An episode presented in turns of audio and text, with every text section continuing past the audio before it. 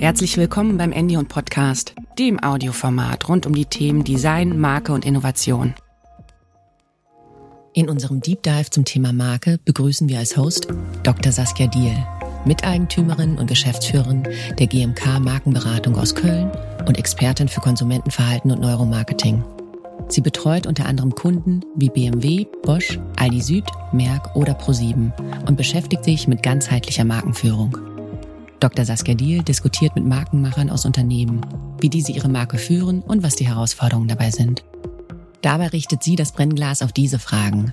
Was kann markenorientierte Unternehmensführung leisten? Was macht Marken stark? Und wie sieht die Markenführung von morgen aus?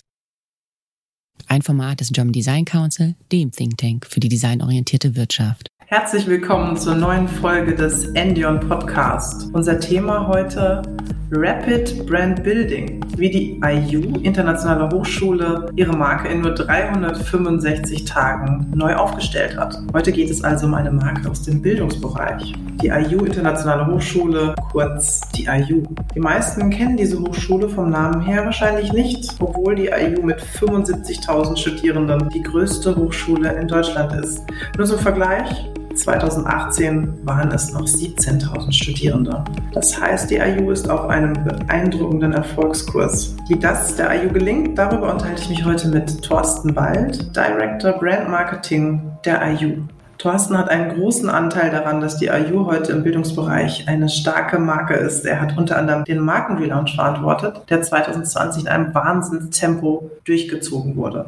Aber dazu gleich mehr eine Info vorab, Thorsten und ich, wir kennen uns schon eine ganze Weile. Mhm. Wir hatten immer wieder spannende Schnittpunkte in der Welt der Markenmacher. Und zuletzt durfte mein Team und ich von der GMK Markenberatung Thorsten bei dem Markenrelaunch der IU begleiten. Ich sage nur so viel vorweg, das war für uns alle eine unglaublich lehrreiche und manchmal auch nervenaufreibende Zeit. Herzlich willkommen, Thorsten.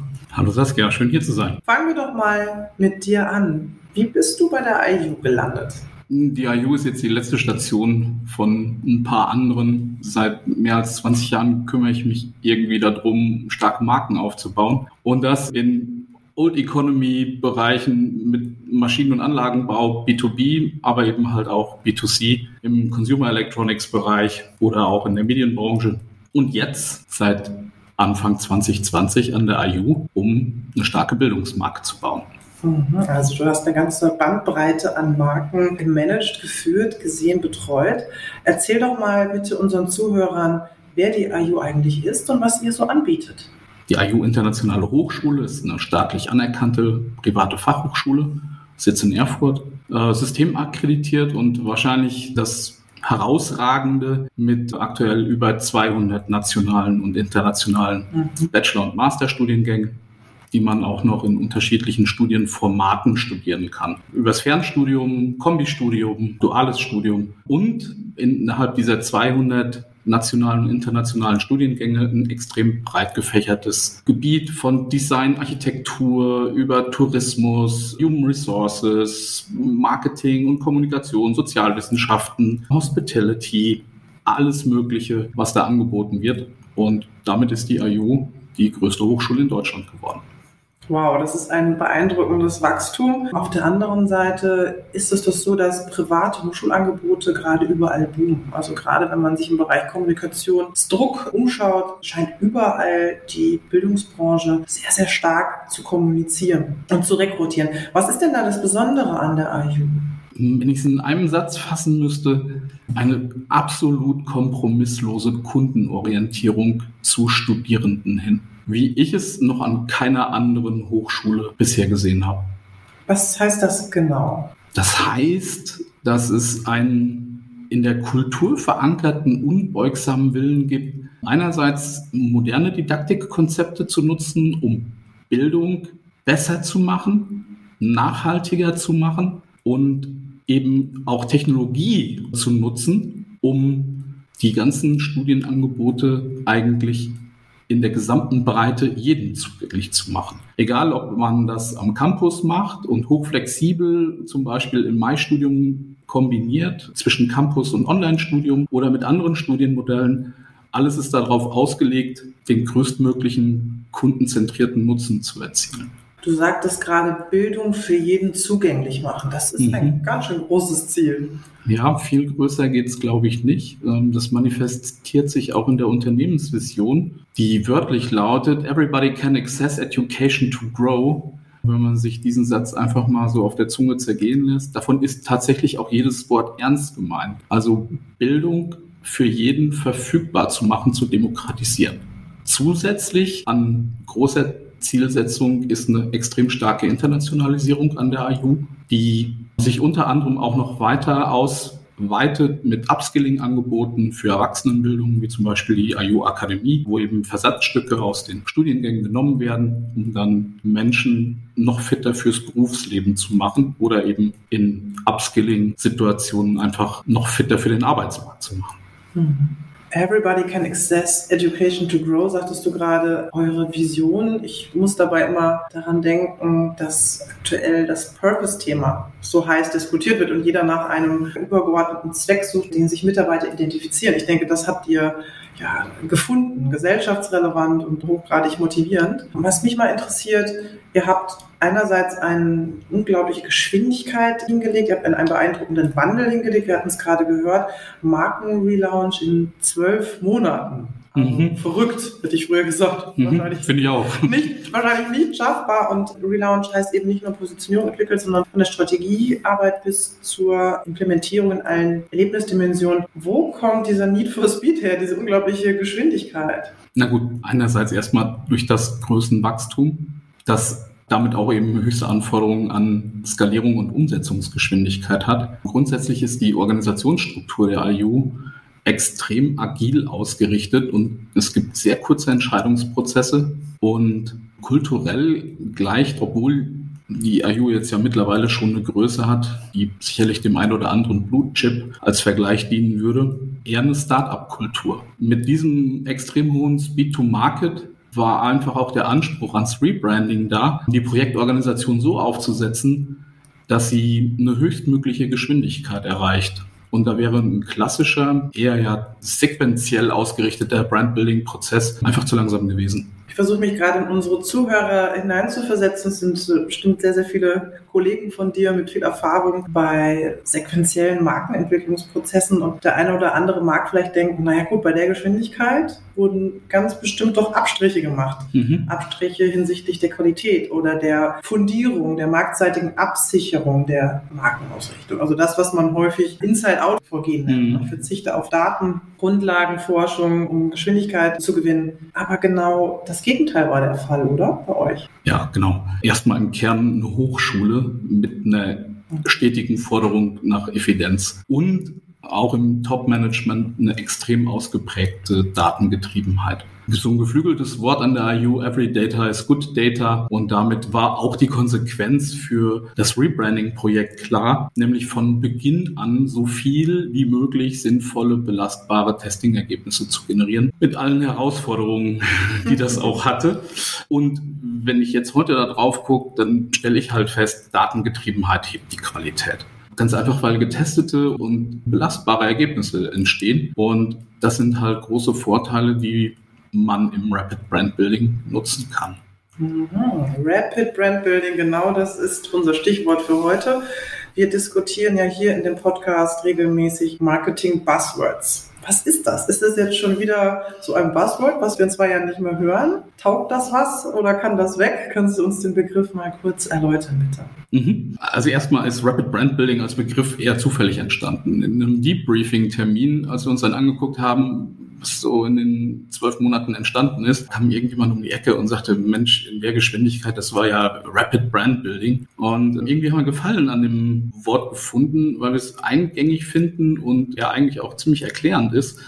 Im Prinzip geht es beim Rapid Brand Building darum, eine Marke durch Nutzung von möglichst kurzen Iterationszyklen und einem sehr kundenzentrierten Testing in einem ganzheitlichen Ansatz zu positionieren und, und das ist, glaube ich, der große Unterschied zu ein paar anderen Vorgehensweisen, schnellstmöglich markenkonform implementierungsfähig zu machen.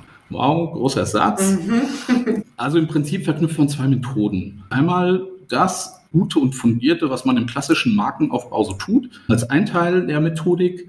Und als zweiten Teil haben wir uns ein bisschen was abgeguckt, was man sonst im Rapid Prototyping benutzt, nämlich Test, Learn und Adapt. Also einerseits strategische Markenentwicklung und zum zweiten eben Testing und Implementierungsphase in einen möglichst fließenden Prozess zusammenzubringen. Und dieser Prozess ist eben iterativ und nicht linear. Okay, also ich versuche es mal so ein bisschen runterzubrechen. Ihr habt eigentlich Methoden aus der Produktentwicklung, häufig auch digitalen Produktentwicklung genutzt, um die in einen Strategieprozess übertragen. Das sind ja Dinge, ja, da hätten sich, glaube ich, vor einigen Jahren hätte man fast schon behauptet, das geht gar nicht. Und mhm. da wollen wir uns mal genauer mit beschäftigen, warum das doch geht und wie das denn geht. Also konkret bei eurem Marken Relaunch. Wie kann ich mir das jetzt vorstellen? Gab es in diesen zwölf Monaten dann eben nicht diese klassischen Phasen, Desk Research, Analyse mit Interviews, Entwicklung einer Positionierung und so weiter, wo alles so schrittweise geht. Gab es das alles nicht? Und wo ging es dann schneller und warum? Doch, gab es natürlich auch. Mhm. Und glaube ich, jeder, der an so ein Rebranding-Projekt rangeht, ist gut beraten, wenn er erstmal die Hausaufgaben macht. Und dazu gehört die Analysephase, die war in unserem Vorgehen sehr detailliert. Wir haben viel Desk Research gemacht. Wir haben 360-Grad-Interviews gemacht mit Experten, mit Studierenden, mit Studiuminteressierten. Wir haben das Top-Management befragt. Wir haben natürlich insbesondere die akademische Seite befragt mit Professoren, ein umfassendes Benchmarking von der Branche aufgesetzt und natürlich eine Wettbewerbsbeobachtung und am Ende dann die Informationen zusammengetragen, verdichtet, sodass man halt auch handlungsfähig wird. Das ist natürlich schon etwas, was in einem klassischen Ansatz auch vollzogen wird. Die hohe Geschwindigkeit in der Entwicklung von der Markenpositionierung kam dadurch zustande, dass wir ganz viel auf Basis von Testing-Ergebnissen in unterschiedlichen Bestandteilen die Positionierung zusammenbauen konnten. Das heißt, wir wussten mit den Insights aus Teil A und Insights aus Teil B, was man tun muss, um schnellstmöglich zu Ergebnissen zu kommen.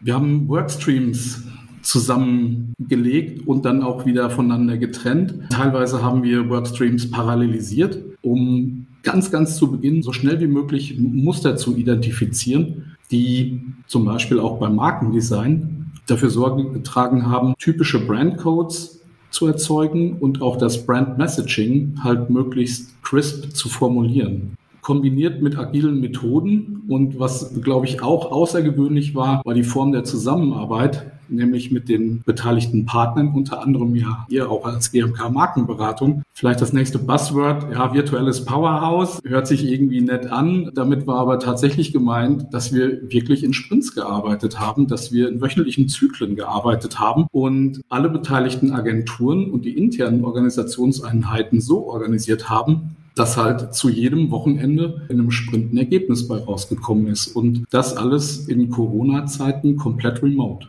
Wow.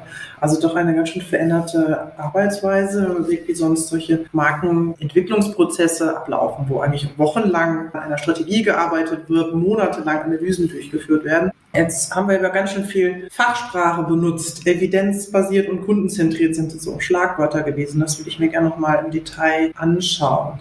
Testing heißt das ja mal übersetzt. Mhm. Ihr habt ganz schön viel getestet, wo man früher vielleicht erstmal noch konzeptionell weitergearbeitet hätte und dann erst das Ganze zu überprüfen. Wie habt ihr das genau gemacht mit diesen Tests? Naja, also warum erstmal überhaupt Testing und warum kundenzentriertes Testing? Ganz einfach, weil wir wissen wollten, was aus Kundensicht das größtmöglichste Positionierungspotenzial ist. Und da kann sich, glaube ich, auch kein Unternehmen von freisprechen, wenn es eben schon über einen längeren Zeitraum am Markt ist, bestehende interne Überzeugungen kritisch zu hinterfragen und zu überprüfen, ob die denn aus Kundensicht wirklich relevant sind. Wir haben die Markenpositionierung, Leitidee und Markenrolle mit qualitativen und quantitativen Testings begleitet, um auch da immer wieder das Kundenfeedback zu haben, um das, was wir uns selber ausgedacht haben oder was wir glauben, wie die Welt ist, tatsächlich auch so gespiegelt wird. Wir haben es gemacht. Im ersten Schritt bei der Positionierung haben wir fünf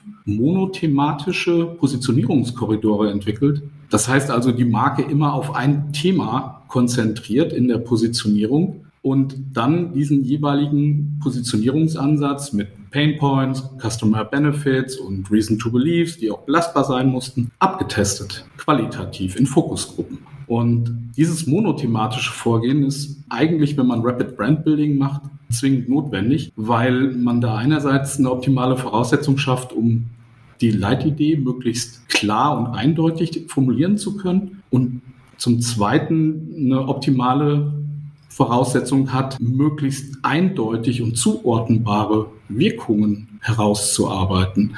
Also wir waren danach in der Lage, sehr eindeutig festzulegen, was arbeitet wie stark aus Sicht eines potenziellen Kunden. Und damit waren wir halt sehr trennscharf und waren uns eigentlich immer sicher, dass das, was wir da tun, auch bei der Zielgruppe tatsächlich ankommt. Das ist ja wirklich absolut kundenzentriert, weil wenn wir mal kurz den Vergleich ziehen, wie läuft das sonst ab? Oder vielleicht auch in einigen äh, früheren Projekten, die du gemacht hast oder auch die wir gemacht haben, an der Stelle in der Projektarbeit, in der Positionierungsarbeit, ist es häufig eine Managemententscheidung die darüber ja, entscheidet, gehen wir mit Korridor 1 oder 5 oder 7.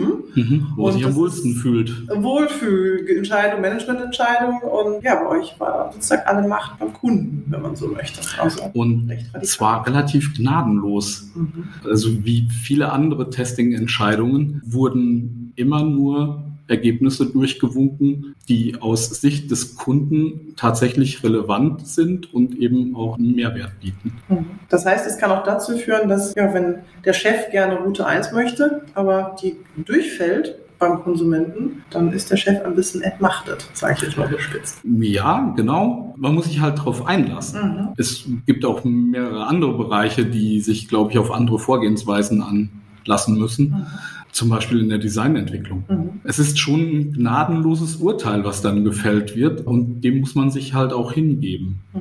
Ansonsten macht es so keinen Sinn. Ja, okay. Jetzt haben wir gesprochen über diese erste Testphase, qualitativ, aber es gab ja noch eine zweite Phase. Wie ging es da weiter? Jo, die dankenswerterweise zu gleichen Ergebnissen geführt hat. Mhm. Wir haben eigentlich im Prinzip alles, was wir qualitativ rausbekommen haben, auch nochmal quantitativ abgetestet. Mhm. Mit Repräsentativbefragungen mit über 1000 Probanden.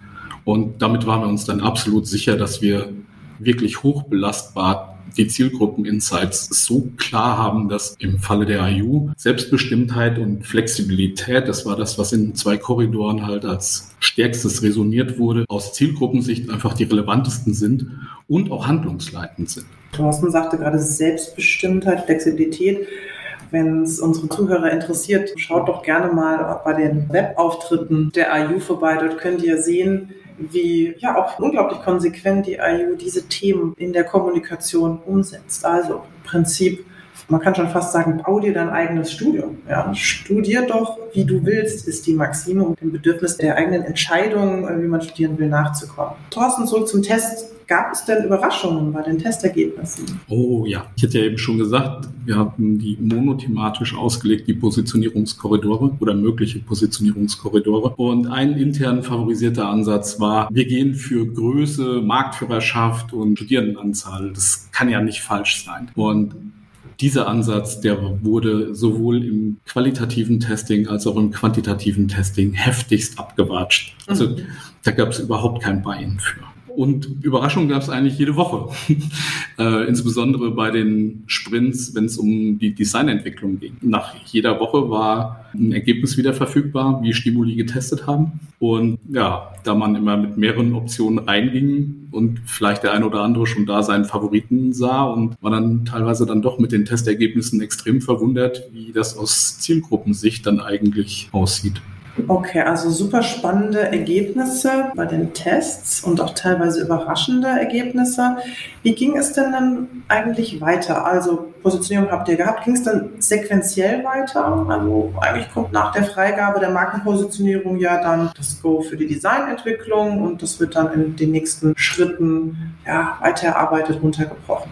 Wir haben versucht, es um die größtmögliche Geschwindigkeit zu erzeugen, unterschiedliche Prozesse, die man sonst vielleicht eher sequenziell, also nacheinander bearbeitet, so weit wie möglich nach vorne zu ziehen, insbesondere die Designentwicklung. Und da ging es eben darum, auf Basis von Benchmarking und Wettbewerbsverhalten und das, was man in den ganzen Analysephasen getan hat, so schnell wie möglich eine Grundtypik zu erzeugen, die auf der einen Seite eben differenziert und zum Wettbewerb differenziert. Und du sagtest ja eben, Zuhörer können sich ja vielleicht mal eine Website angucken. Ich finde, da zeigt sich schon ganz gut, wie eine Hochschule mit einem plakativen Design auftreten kann im Vergleich zu einer anderen Hochschule. Um da halt möglichst schnell zu sein, haben wir versucht, die gesamte Designentwicklung so weit wie es irgendwie ging nach vorne zu ziehen. Wir haben Workstreams parallelisiert und wir haben auch das, was man sonst vielleicht auch eher nacheinander tut, nämlich ja, Design folgt mal der Kommunikationsbotschaft und die folgt erstmal der Hauptpositionierung. Auch das haben wir versucht, mit parallelen Workstreams deutlich zu verkürzen. Das hat funktioniert bis dahin, dass wir sogar während der Entwicklung der Kommunikationsbotschaften dahin gekommen sind und sagen, eigentlich müssten wir unsere Unternehmensvision nochmal überprüfen, weil hier wissen wir, das wird von der Zielgruppe als hochrelevant eingeschätzt. Und dann kam irgendwann die Situation, wo insbesondere der Sven Schütt als CEO gesagt hat, wir denken nochmal über unsere Unternehmensvision nach. Und daraus ist dann Everybody Can Access Education to Grow geworden also auch Abstrahlungseffekte aus dem Projekt in weitere To-Dos, wenn man so möchte. Ich versuche mal an der Stelle ein Zwischenfazit zu ziehen, denn ich denke, dass dieses Rapid Brand Building eben nicht bedeutet, einfach nur schnell zu sein oder die Markenentwicklung schneller abzuschließen und danach, wie gehabt, in die Implementierung überzugehen, sondern es ist eigentlich ein relativ fundamentaler Wandel oder Wechsel im Markenentwicklungsprozess. Bislang war das ja sehr statisch das heißt, die Markenpositionierung wurde entwickelt. Teilweise, ja, wir haben Markenentwicklungsprozesse, die dauern ein Jahr, bis die Positionierung mal verabschiedet ist. In einem Jahr wart ihr fertig. Und dann passiert ja auch etwas, nämlich die Markenpositionierung wird dann jahrelang nicht angefasst. Das heißt immer, idealerweise hält das gute Stück mal mindestens zehn Jahre. Und bei vielen Unternehmen heißt das, ich schreibe das in ein Brandbook und das lege ich auf den Tisch und dann fasse ich das zehn Jahre lang nicht an. Und das funktioniert ja heute gar nicht, weil die Marken sich unglaublich verändert haben. So, das heißt, bei euch war das eher ein dynamischer Prozess, an dem kontinuierlich an der Positionierung gearbeitet wurde und auch wird. Beispiel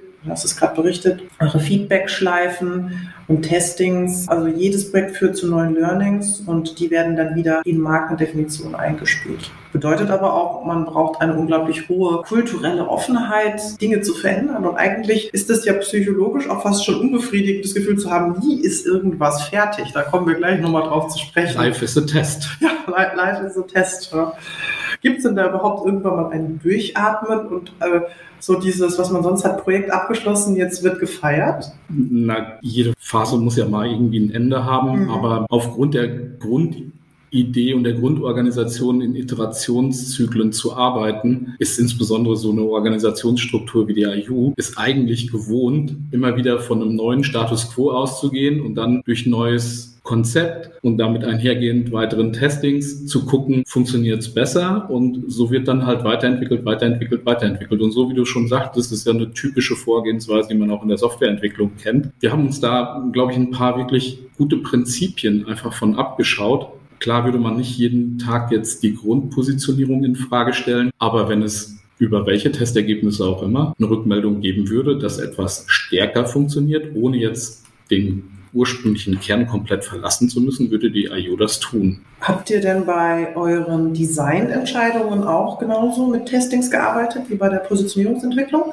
Ja, sogar noch mehr. Mhm. Mit allen Herausforderungen. Aber Bevor wir überhaupt zu Testings im Designbereich gegangen sind, wir haben uns im ersten Schritt dazu entschieden, dass wir uns nicht mit den Detailausprägungen von Corporate Design Elementen zu lange aufhalten, sondern dass wir versuchen, so schnell wie möglich belastbare Brandcodes zu erzeugen und auf Basis der ja schon entwickelten Markenrolle das Design so weit vorzudefinieren, dass es möglichst schnell sichtbar wird. Insbesondere musste das natürlich für die digitalen Kontaktpunkte gut funktionieren, weil die nun mal mit Abstand die größte Bedeutung für die IU haben. Das heißt, dass das Markendesign in der Entwicklung schon extrem auf digitale Kontaktpunkte zugeschnitten sein muss, damit wir eben da größtmögliche Sicherheit auch generieren konnten über Design-Testings, war es von der Organisationsentwicklung her dass wir wirklich wöchentliche Design-Sprints hatten oder zwei wöchentliche Design-Sprints, war je nachdem, wie groß die Aufgabe war, die zu erledigen war und immer als Ergebnis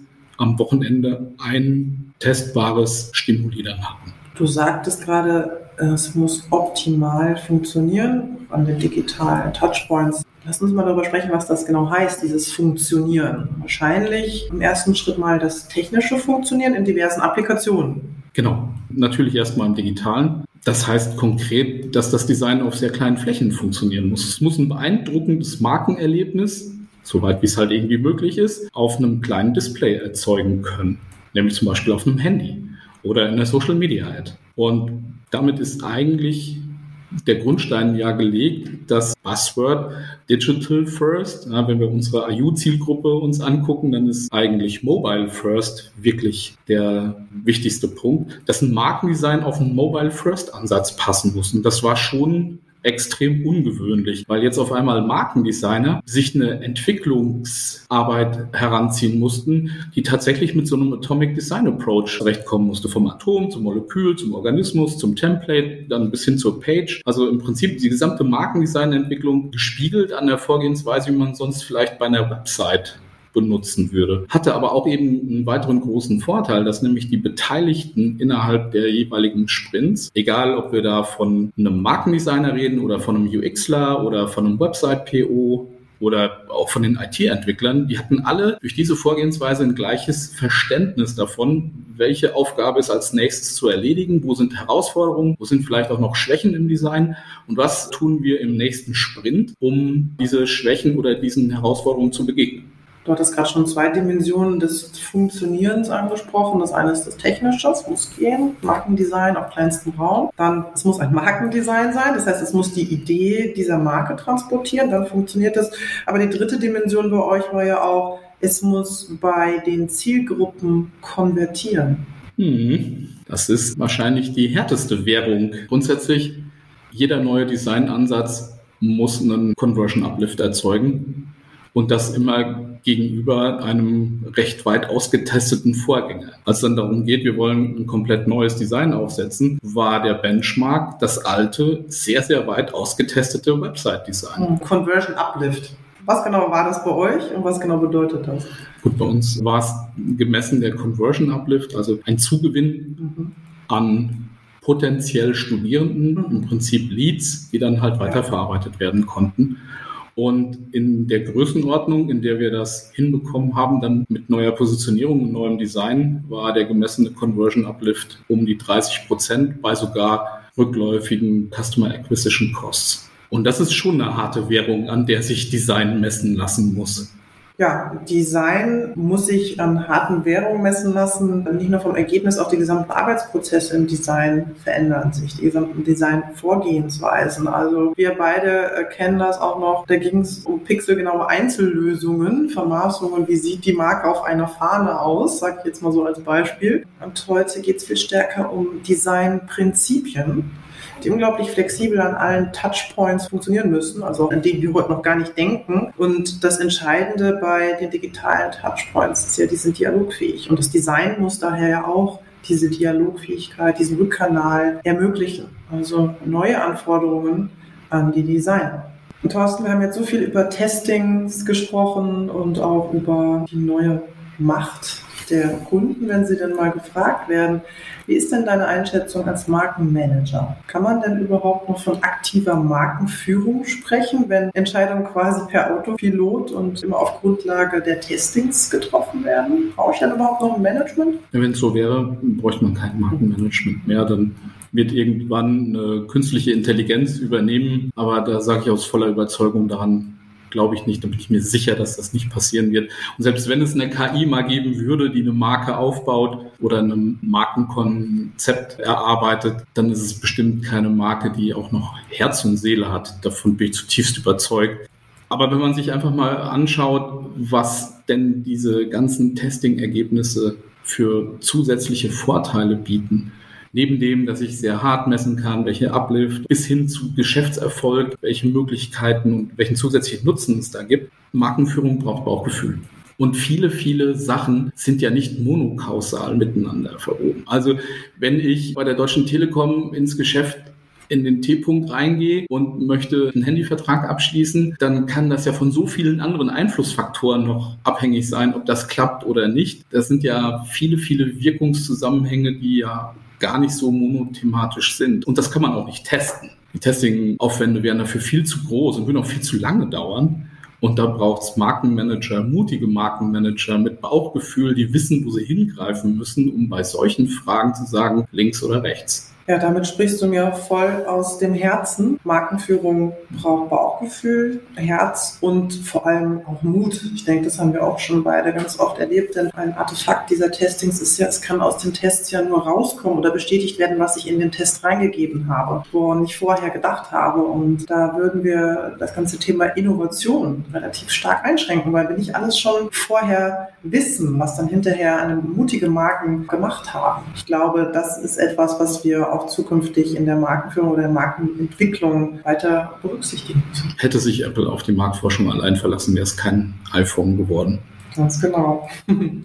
ja, ähm, nach diesen ganzen Erfahrungen, von denen du uns berichtet hast, wem würdest du denn heute eigentlich dieses Rapid Brand Building als Vorhergehensweise empfehlen? Das ist sicherlich vorteilhaft für Unternehmen, die entweder sehr schnell eine Positionierung entwickeln wollen und vor allem für Unternehmen, die einen starken digitalen Kern haben, weil sich da die Ablaufprozesse in der Organisation einfach sehr gut schon spiegeln mit der Vorgehensweise, die so ein Rapid Brand Building einfach mit sich bringt. Unternehmen mit starken digitalen Wertschöpfungsketten, aber vielleicht auch Unternehmen, die möglichst schnell einen Messeauftritt hinlegen wollen dann ist es eben nicht so sehr der Positionierungsansatz, aber Brand Experience, wenn man das ernst nimmt, prägt es ja nun mal eben auch extrem das Erscheinungsbild der Marke nach außen und sollte ja idealerweise eben auch auf einem Positionierungskern beruhen. Und für alles das, glaube ich, ist Rapid Brand Building eine gut geeignete Vorgehensweise. Wann ist es denn nicht sinnvoll, Rapid Brand Building zu benutzen? Unternehmen mit komplexen Entscheidungsprozessen mit viel Hierarchien, wo vielleicht auch Management bei Gut Feeling noch so eine Rolle spielt, gefällt mir und gefällt mir nicht. Man muss sich ja auf diese Testing Procedures sehr, sehr stark einlassen und dann gelten eben Spielregeln. Und wenn das immer überstimmt wird aus anderen Entscheidungsebenen, dann macht es wenig Sinn. Und ich glaube auch Unternehmen, die eine gewisse Reaktanz bei Change-Prozessen haben, dass die sich auch damit schwer tun. Mhm. Weil sehr häufig halt manche Ergebnisse bei rauskommen, die bestehende Strukturen hinterfragen. Und keiner möchte gerne Dinge aufgeben. Also das ist ja eine menschliche Reaktion. Also zusammenfassend kann man vielleicht sagen, Rapid Brand Building braucht ein Kreativteam mit starken Nerven, manchmal ja. auch mit Frustrationstoleranz, weil dieses Kundenfeedback teilweise schonungslos ist, wie du berichtet hast. Und weil vielleicht auch gestalterisch favorisierte oder geliebte Lösungsansätze harten Testing-Ergebnissen zum Opfer fallen können dass ihr mit eurem Marken-Relaunch im Überschalltempo wirklich ein Meisterstück hingelegt habt. Das sehen auch Fachleute so. Beim German Brand Award habt ihr eine Best of Best Auszeichnung Brand Efficiency of the Year erhalten. Kann man eure Story und euer Vorgehen auf andere Branchen übertragen? Ja, das glaube ich schon. Man wird es branchenspezifisch wahrscheinlich adaptieren müssen. Old Economy und Unternehmen in der Digitalbranche werden sich allein von ihren Arbeitsprozessen her schon stark unterscheiden. Aber die Vorteile, evidenzbasiert und testinggetrieben eine Marke zu entwickeln, sind, glaube ich, branchenübergreifend gegeben. Noch ein Blick in die Glaskugel. Wie sieht aus deiner Sicht erfolgreiche Markenführung 2025 aus? Wenn wir recht behalten, auf jeden Fall deutlich schneller und agiler als heute. Weniger statisch wahrscheinlich, Markenerfolg wird im Design durch hochflexible Designsysteme erst möglich. Die digitalen Kontaktpunkte werden weiter ihre Bedeutung vergrößern. Da wird Markendesign eine große Rolle spielen, diese Kontaktpunkte zu erobern und zu beeindruckenden Erlebnissen zu führen. Aus meiner Sicht macht Rapid Brand Building, weil es eben erstmals sehr grundsätzlich gehalten ist, für viele Unternehmen Sinn. Und die Vorteile, die wir jetzt diskutiert haben, sind, glaube ich, groß. Von daher glaube ich, wird 2025 das Markenmanagement deutlich dynamischer und weniger statisch prozessgetrieben sein. Aber Good Old Brand Management wird schon weitergeben. Halleluja. Ja, Thorsten, wir haben schon super viel jetzt gelernt über das Rapid Brand Building. Schon mal an der Stelle vielen Dank für diese faszinierenden Einblicke. Ich erlaube mir mal an der Stelle drei Takeaways zusammenzufassen, also drei Erkenntnisse, die eigentlich für alle Unternehmen interessant sein könnten, aus dem, was du berichtet hast. Ja, für mich Takeaway Nummer eins, was bleibt und bleiben wird, auch beim Blick in die Glaskugel, ist die Basisarbeit der Markenführung. Also man muss eine Marke positionieren, sie differenzieren und erlebbar machen. Daran hat mhm. sich nichts geändert. Genau. Also das bedeutet wirklich ganz, ganz gnadenlos, hast du häufig als Wort heute benutzt, gnadenlos zu fokussieren auf einen Markenkern, auf einen Inhalt, auf eine zentrale Idee, die dann hinterher umgesetzt werden kann darf muss. Punkt 2 oder Takeaway 2 ergibt sich eigentlich aus den veränderten Touchpoints und der Digitalisierung. Es ist besonders wichtig, auf wenige allgemeingültige Design- und Gestaltungsprinzipien zu fokussieren, damit man eben nicht so eine ewige Definition, Toddefinition kommt. Und Punkt 3, Takeaway 3, man sollte auf Basis von Testergebnissen sehr, sehr schnell Ergebnisse erzeugen, ohne zu viel Zeit in detaillierte Ausarbeitung zu legen. Das heißt, man sollte möglichst schnell zu einem MVP kommen. So schaut's aus. ich fand's richtig spannend, Rapid Brand Building. Ich denke persönlich, dass diese Prinzipien mehr oder weniger übernommen werden. Vielleicht nicht ganz so radikal wie bei euch, weil ihr habt natürlich auch dafür sehr, sehr gute Grundlagen schon gehabt, seid es kulturell gewohnt gewesen, auch so zu arbeiten. Aber die Vorteile liegen wirklich auf der Hand. Zum Schluss möchten wir aber noch ein bisschen mehr über den Menschen Thorsten Bald erfahren. Und deshalb habe ich hier noch fünf schnelle Fragen für dich aus der Rubrik Markengeflüster. Thorsten, was ist denn deine Lieblingsmarke? Ganz lange Zeit lang war das mal Löwe. Heute mit der Reminiszenz an die erfolgreichste Marke der Welt spielt Apple eine Rolle. Aber eigentlich finde ich kleine Marken, die in ihrer Nische ihre Positionierung finden und auch in der Nische stark werden, eigentlich am interessantesten. An welcher Uni hast du denn studiert eigentlich? Ich habe nochmal berufsbegleitend an der Steinbeis Hochschule in Berlin studiert und hatten dann ein paar Auslandsaufenthalte an der Bocconi in Mailand und an der Stern University in New York.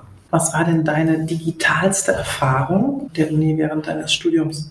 digitales kann man das steigern überhaupt digital? Ja, genau. Digitales Erlebnis, eher Fehlanzeige. So das Aufregendste war dann wahrscheinlich die Klausurnoten einzusehen oder auf einem Portal oder Skripte downzuladen. Allerdings muss man ja auch fairerweise sagen, ein Studium ist wahrscheinlich eine der komplexesten Dienstleistungen, die es überhaupt gibt. Und zu der Zeit, wo ich studiert habe, wäre es gar nicht möglich gewesen, das technisch so weit abzubilden, vermute ich zumindest mal. Von daher erklärt sich vielleicht auch so ein bisschen der große, große Erfolg der IU, eben so eine komplexe Dienstleistung end-to-end -end komplett abzubilden und den Studierenden oder potenziell Studierenden in keinem Schritt allein zu lassen wahrscheinlich einer der Erfolgsfaktoren. Nehmen wir an, du würdest jetzt nochmal studieren. Welches Fach oder Thema wäre das? Oh je. Vielleicht Philosophie. Und zum Abschluss nochmal, wenn du dir etwas wünschen dürftest, was wäre das? Bleiben wir im Fachbereich. Mutiges Markenmanagement, getrieben von Top-Management-Entscheidungen diesem letzten Wunsch kann ich mich nur anschließen. Lieber Thorsten, ganz, ganz, ganz lieben Dank. Das war wirklich so spannend. Ich bin immer noch stolz, dass die GMK Markenberatung und ich die IU bei diesem außergewöhnlichen Prozess begleiten durften. Danke, dass du an deine Erfahrungen heute mit uns geteilt hast. Sehr gerne. Das war der Endion Podcast heute zum Thema Rapid Brand Building. Mein Gast war Thorsten Wald von der IU, Internationale Hochschule, der größten Hochschule in Deutschland, die in nur einem Jahr einen rasanten Markenrelaunching gelegt hat. Sie ist im Bildungsmarkt einzigartig, weil sie Bildung und Studieren ganz neu denkt und so für viel mehr Menschen möglich macht. Ich bin Saskia Diel von der GMK Markenberatung und unterhalte mich als Markenexpertin hier im Endion Podcast mit Menschen, die Marken machen. Vielen Dank fürs Zuhören und bis bald, Herr Bald. Bis bald.